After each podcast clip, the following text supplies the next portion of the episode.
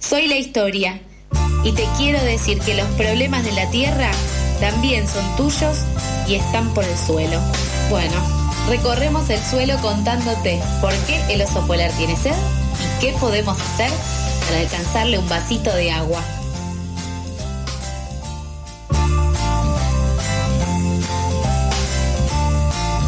...8.49 aquí en la mañana de FM La Tribu... ...y no es para menos... Eh, es una radiante mañana de primavera y nos remite a temas de, la naturaleza o, a disfrutar el día al aire libre con solcito, ni más ni menos. Pero también es hora de concientizar y eh, hablar de distintas problemáticas. Y para eso tenemos a Lucía Bernstein del Consciente Colectivo aquí al aire de Pasadas por Alto. Lu, buen día, tanto tiempo aquí. Nico y Toto te saludan. Buenos días, qué alegría estar de vuelta. ¿Cómo le va? qué bien, qué, lindo verte.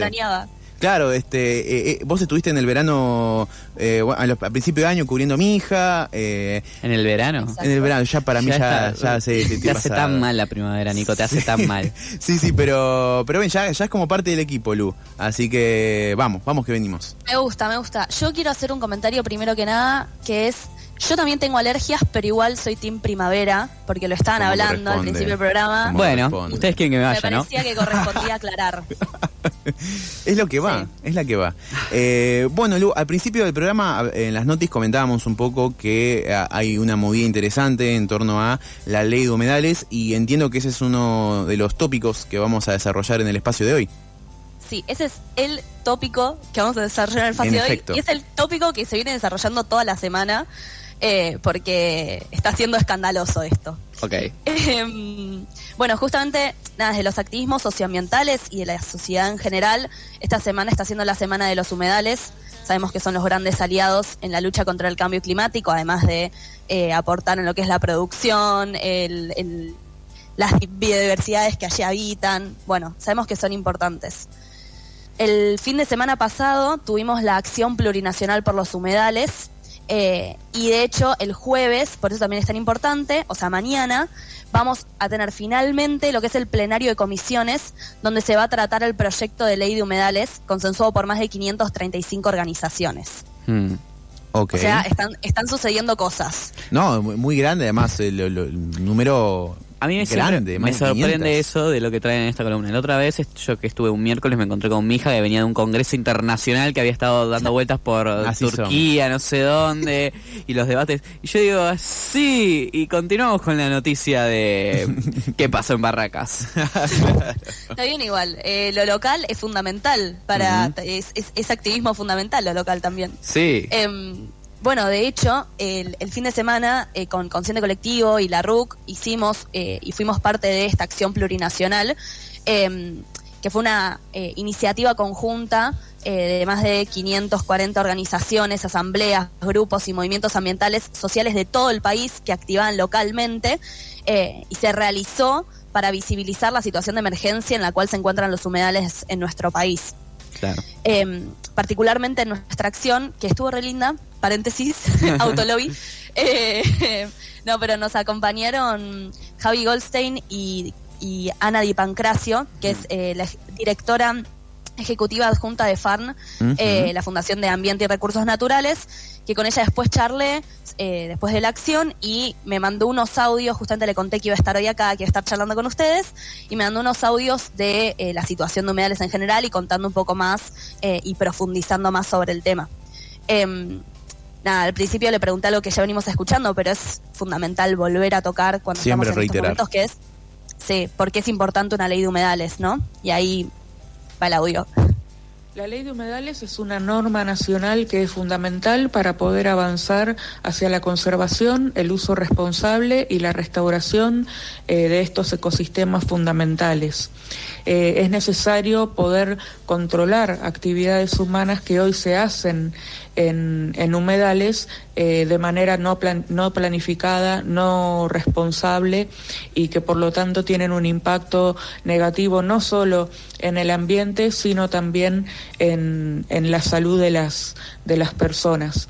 Eh, y viene a eh, salvaguardar no solo la eh, la biodiversidad, el patrimonio natural y cultural que alojan los humedales, sino también a asegurar que se sostenga su integridad ecológica, que puedan seguir cumpliendo sus funciones naturales y proveyendo a los seres humanos de diversidad, de beneficios eh, ecosistémicos. Bien, ok. Bien, Lu, eh, bueno, claro lo que dice ella. Eh, también sumo otro, otro matiz. Se sabe que las quemas son intencionales de hace tiempo. De, mm. de hecho, en otro espacio, eh, hace en programas anteriores, habíamos entrevistado a alguien que decía, se sabe, es fácil de localizar, es fácil de registrar, pero no se acciona. Y ni siquiera lo niegan. O sea, ni siquiera es que no, ¿quién va a quemar esto? No, empiezan a meter justificaciones que no son justificaciones, que no tienen ámbito jurídico, que no tienen nada, y que mismo no son tan así como lo dicen, que es por ejemplo de las tradiciones, que mismo es como, bueno, pero funciona de otra manera. Y hay maneras de quemar y no quemar todo. Totalmente. O sea, las quemas son eh, algo que sucede hace muchísimo en el país, pero con la extensión de la frontera agropecuaria se fue, o sea, se descontroló todo y vemos que siempre son los mismos campos los que se queman. Entonces ahí también uno empieza a pensar, ¿qué onda? Que es la misma gente todo el tiempo, ¿no? Claro. Em, pero bueno, justamente acá también viene a accionar el proyecto de ley que está presentado para la protección de los humedales. Este busca establecer un régimen de presupuestos mínimos para la identificación, conservación, protección, restauración ecológica y uso racional de los humedales. Y justamente es una deuda histórica que tiene el Congreso de la Nación con toda la población argentina porque hace más de 10 años que vienen presentados proyectos. Mm. Bueno, justamente mm. después de la acción plurinacional eh, también se llegaron a conclusiones y, se elevaron pedidos. Ahí Ana nos cuenta. Como corolario de la acción plurinacional por los humedales que se han hecho en estas semanas, eh, se elevó a la presidencia de Cámara de Diputados y a las presidencias de las tres comisiones que tienen bajo estudio eh, el, el, proyecto de ley de humedales, un petitorio firmado por las más de 535 organizaciones demandando que no haya más demora, eh, que den dictamen en el plenario de comisiones que se hace el 22 de septiembre, que baje a recinto lo antes posible en Cámara Baja para que reciba media sanción y avance al Senado y en lo posible antes de que finalice el año tengamos una ley de humedales. Esto es fundamental porque lo que está diciendo Ana es, estamos pidiendo inmediatamente el dictamen de plenario de comisiones. Estamos desde el principio de año esperando este plenario donde eh, las comisiones que trabajan la ley, que son recursos naturales, agricultura y presupuesto, eh, nada, van a tener un plenario final y si se da el dictamen pasaría a votarse a diputados, que es lo que estamos esperando hace un montón. Eh, y hay muchas expectativas para mañana, Ana también nos cuenta de eso. Confiamos que va a haber suficiente acuerdo político para que se le pueda dar dictamen al proyecto consensuado.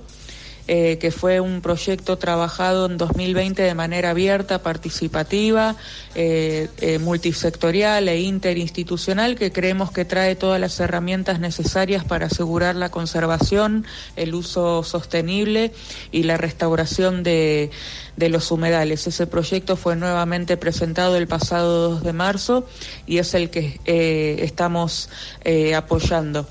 Seguiremos las novedades, ¿no? De cuáles van a ser las discusiones que se dé en ese plenario de comisiones y qué elementos que creemos centrales y como la columna vertebral de la eh, de la ley estén finalmente en el texto que resulte de bueno lo que es eh, el juego democrático de discusión política e intercambio que se dé en comisiones parlamentarias y que luego baje eh, a recinto para recibir, esperemos, una media sanción.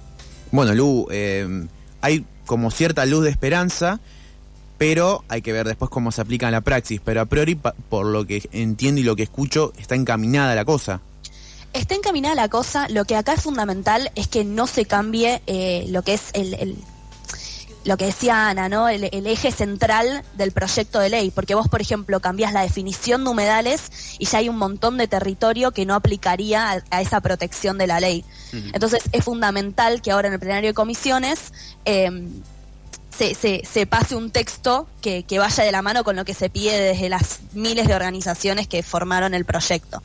Eh, y de hecho, vamos a convocar mañana a las 9 de la mañana, empieza el plenario y vamos a estar todos en frente al Congreso gritando ley de humedales ya alto y fuerte para que salga y que pase directo a votarse a diputados y tengamos nuestra media sanción inmediatamente. Perfecto. Mañana 9 de la mañana, todo es en el Congreso para reclamar por la ley de humedales. También se suba, se suma la movilización de en contra del apagón cultural. Así que mañana el Congreso va a estar va a estar lleno de luchas de, que, que, nos atañen y nos interpelan.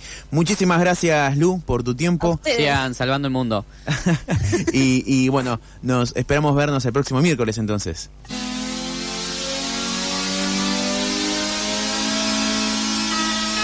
pasadas por alto,